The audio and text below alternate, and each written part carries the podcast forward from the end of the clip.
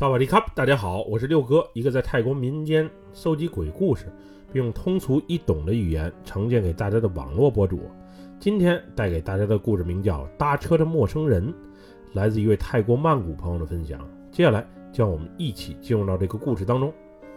那件事儿发生的时候，我还在上小学，但是那晚的画面一直刻在我的记忆里，而且还特别的清晰。记得那是一个周五。我刚上完上午的课，吃完午饭午休的时候，老师告诉我，我爸来接我了。那时的我别提多高兴了，能少上半天的课，对不爱学习的我绝对是一件特别开心的事儿。于是我赶紧收拾好书包，和老爸一起回去了。当时老爸告诉我要带我去外埔办事儿，要是去巴迪亚或者邦散这种海滨城市的话，我肯定会特别高兴的。不过，老爸却告诉我说要带我去阿尤他亚，也就是大家熟知的大城府。那会儿的我只知道那是个古城，至于其他的还真不了解，毕竟以前从来没去过。从我们学校这边到大城府，至少也得有一百公里的距离。于是，一上车我就犯困睡着了。老爸开车的期间，我也断断续续的醒过几回，不过路上也没什么好风景。于是又睡了过去。等我被老爸再次叫醒的时候，我们已经到了大城府。当时我只记得古城里的庙宇和建筑残骸特别的多，看起来虽然挺壮观，但是给人的感觉有点荒凉，也有些落寞。我问老爸：“咱们来大城府干嘛？”老爸告诉我说：“来这儿是为了去一个乡下的老寺庙找位高僧。”他手里有块老佛牌，想给他请回来。老爸觉得自己一人去实在太无聊，于是就带着我一起。一是让我去大城府长长见识，二是办完事后带我去品尝当地著名的烤河虾。到了大城府之后，老爸继续开车到乡下。我记得那会儿路面特别难走，坐在车里咯噔咯噔的，很是晃悠。基本上走的都是乡间土路。旁边则是茂密的树林，偶尔能看见两户人家，虽然谈不上荒凉，但是感觉有些瘆得慌。后来又开了许久，我们才抵达那座老寺庙。这里除了一座大殿、几个简陋的木屋子，连个院墙都没有。老爸询问庙里的和尚高僧去哪儿了，因为两人之前联系过，所以高僧应该知道老爸今天过来。和尚告诉我们，他今天也没看见高僧的身影，不过会帮我们寻寻看。没想到我们一等就是好几个小时。这里啊过于简陋，以至于连个休息的地方都没有，就更别提什么小卖铺了。我和老爸就在大殿前的台阶上坐着等，直到临近傍晚时分，高僧才回来。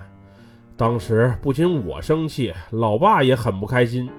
毕竟约好了下午见面，高僧直到晚上才露面，有种被耍的感觉。不过最终能把高僧等来，也算是没白来。看见高僧之后，老爸问他约定好的佛牌带过来了吗？只见高僧有点不情愿的从身上掏出一个布袋，然后小心翼翼的把佛牌拿了出来。这时，老爸也把事先准备好的钱攥在手上。在一番讨价还价之后，最终老僧把佛牌递到了老爸的手上。当时我能感觉到，老僧内心啊是极不情愿把佛牌出手的。他应该是有苦衷，不然也不会把自己的心爱之物让给我们。也许他是为了修寺庙急着用钱，又或是为了治病救人筹钱。总之，心里肯定有事儿。我们拿上佛牌之后，老爸就立马开车走了。主要是天色已晚，回去的路啊还是土路，也没有路灯。要是进入漆黑无比的深夜，那还真挺危险的。老爸原本还说晚上带我去吃烤河虾，不过这么一折腾，估计又没戏了。那时的我啊有些不开心，不过老爸也看出了我的心思，答应我今晚在大城府城区先住一晚，明天再请一天假，并带我去骑大象，逛逛大城府历史公园。作为补偿，就这样，我们原路返回。老爸那会儿开的也快，主要是我俩肚子饿了，都想尽快回城区填饱肚子。然后找家小旅馆休息。毕竟折腾一天了，很是辛苦。车从寺庙开出没多久，我感觉老爸的车速降了下来。这时，我突然发现前面路边旁有一个小红点儿，像是有人在那里吸烟。我爸也是个好心眼儿，见这么晚了还有人在路旁等车，那必定是有急事儿啊。于是就把车开到那人的身旁停了下来。这时我才看见，这是一位全身有些邋遢的大叔。此时他嘴里啊还叼着烟卷儿，奶黄色的衬衫看起来油乎乎的，还有不少污迹。下身则穿了个黑色短裤，好像还被烟头烫了个洞。总之瞅着不怎么讲究。老爸让我把车窗摇下来，问问他去哪儿。还没等我们把车停稳，大叔就率先开口说话了。你们是去大城府市区吗？能否捎我一程啊？谢谢了。那大叔的声音特别的沙哑，估计是平时烟没少抽的缘故。是呀，您这么晚了进城去做什么？我父亲问道。我进城买点东西，我在路边等半天了，才等到一辆车经过，你们就好心搭我一程吧。大叔回答道。我爸出于善心，于是招手让大叔上了车。那大叔顺势把烟头扔在地上，然后拉开车门，坐在了后排座。不过那时的我是很不情愿的，毕竟人生地不熟，我俩坐前面，让他坐后面，万一出点什么事儿，那就糟了。那人上车之后，我爸怕尴尬，于是找话题和他聊天，也顺便一解困意。不过那大叔好像不太喜欢聊天，只是问一句答一句，从不多说。这时我知道大叔就是刚才那个村子里的村民，叫格特。之后我们就沿着土路一直开，开着开着，我感觉老爸的表情越来越不自然，瞅着还特别奇怪。当时老爸把放在衬衫兜里的佛牌掏了出来，让我先拿着。这时我才第一回看见老爸花重金买的佛牌是什么样，连个保护罩都没有，就被一块白布包着。佛牌通体全黑，感觉还有些破旧。我也看不出具体是什么佛，因为对佛牌一向不太感兴趣的缘故，所以当时我也就没多问。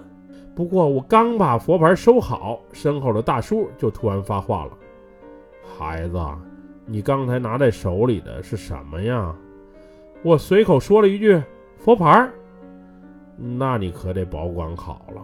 我看你别攥在手里了，放在副驾驶的储物箱里，那样更加安全些，也不容易丢。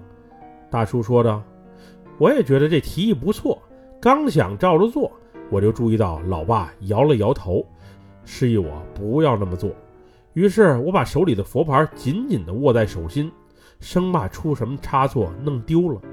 又过了一段时间，我感觉车里的烟味儿特别大，就像有人正在抽烟一样。我原以为大叔可能烟瘾犯了，在车上就开抽了。不过我回头一瞅，此时大叔就那么静静地坐在那里，眼神还有些呆滞。这时我发现老爸的车是越开越快，而且是明显提速的那种快。此时。我耳边突然传来一阵声音：“停车，快停车！”这声音明显不是老爸的，更不是大叔的，他到底来自哪里？当时我疑惑地看着老爸，不过老爸却仿佛没有听到那个声音。此时他还是继续开着快车，一点也没有减速的样子。难道是我幻听了？停车，快停车！没多久，那个声音再次在我耳边响起，我确信自己不是幻觉，于是赶紧告诉身旁的老爸，让他把车速降下来，最好赶紧停车，以防万一。此时的老爸看了我一下，并下意识地放慢了些车速。那时我注意到，虽然当时车开着窗户，气温也不高，不过老爸却满身都是汗，而且面部表情还特别的纠结与惊恐。这时，后座上的大叔发话了：“为什么要减速？快点开，我赶时间，赶紧！他说这话的时候，我感觉到车里的烟味也越来越大。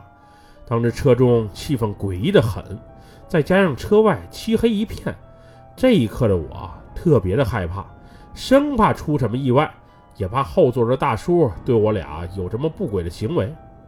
停车！快停车！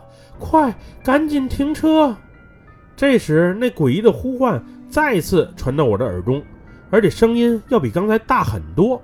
原本心里就特别紧张的我，此时彻底的崩溃了，于是向老爸吼着：“停车！爸，赶紧停车！快快！”这时，老爸终于听我的话了，只见他猛踩刹车，把车停了下来。车刚刚停稳。我们就听见一阵火车的轰鸣声。此时，一趟拉货的火车从我们车前驶过。毫不夸张地说，火车是贴着前保险杠过去的。火车驶过，带来的一阵阵风，当时啊，把我们的车吹得都东摇西晃，真是太险了。要是再晚停一步，估计我们就没命了。这时的我啊，被彻底吓哭了。不过奇怪的是。原本车内浓郁的烟味儿，也在火车驶过的那一刻消失了。当时我想回头瞅瞅身后大叔的情况，不过此时发现后座那个邋遢大叔却不见了，彻底的消失了。爸，那大叔他去哪儿了？我疑惑地问老爸。这时老爸告诉我，大叔刚上车没多久。老爸心里啊就有些嘀咕。怕碰到坏人谋财害命，那会儿老爸还时不时的瞅瞅后视镜，以便及时看清那大叔的一举一动。不过不看还好，一看吓一跳。老爸发现那大叔不仅若隐若现般的存在，有时鼻子里还流淌着血。当时老爸已经意识到我俩应该是遇到鬼了，心想快点开到大城府的市区，也许就没事了。所以才猛踩着油门，幸好我耳边传来了停车的呼唤。要是那时那车没能在铁道旁停住，也许此时的我和老爸已经丢了命，也说不定。估计那停车的呼唤声就是佛牌显灵了，在保佑我们吧。不过那大叔的鬼魂为什么要害我们呢？我们确实想不出答案。当晚，我们在大城府市区找了间小旅馆住下。第二天一早，又返回到庙里，也不是闲着没事儿，主要是这事儿啊太蹊跷，我们都觉得应该搞清楚发生了什么事儿。那个拉的大叔到底是谁？为什么要害我们？另外，我们还特意买了些水果带过去，主要是昨天刚请的佛牌救了我们一命，我们应该感谢一下那位高僧。阳光明媚的早上，明显比深夜要好开车的多。也就半个多小时的时间，我们就从市区回到了村里。回去之后，我赶紧把买的水果送给了寺庙里的和尚，并把昨晚的经历讲给他们听。老爸在和和尚讲话的时候，我突然注意到寺庙大殿旁一旁放骨灰的小矮墙上，竟有昨晚遇见的那位大叔的照片儿。我赶紧把这事儿啊告诉给了老爸，老爸当时也十分确定，这位大叔就是昨晚的拉着大叔，连发型和衬衫都一模一样，绝对没错。后来庙里的一个老和尚告诉我们，这人啊生前就喜欢抽烟，以前时常拜托进城的村民帮他买烟，不过人家把烟买回来后，大叔却不愿意付钱，一来二去，最后也就没人相信他了。之后，那位大叔看没人帮他买烟了，于是有一天犯烟瘾的时候，就准备自己进城买烟。当时傍晚时分出发的，直到第二天也没见他回了。又过了几天，警察来到了村里，说大叔那晚被火车撞了，让他的家人把尸体给领回去，并尽快安葬。后来家人在庙里给他办了一个简单的葬礼，并把大叔的骨灰存放在了这里。之前也有传闻，村里有人曾在午夜的路旁看见过他的身影。不过，为什么他昨晚会再次出现，并且有意识的害我们，那就不得而知了。也许他是在怨恨那些进城不帮他买烟的村民吧。总之，那晚的经历很是传奇，我也特别感谢那个呼唤停车的声音。至于那个声音来自哪里，为什么只有我一个人能听到，到现在我还一直没能想明白。后来，那个老爸高价请回来的佛牌就一直戴在了我的身上，并伴随了我的成长。此后，虽然在我身边没有再次发生什么灵异事件，那个声音也没有再次出现过。不过，自从我戴上佛牌之后，我的人生一切还都是蛮顺利的。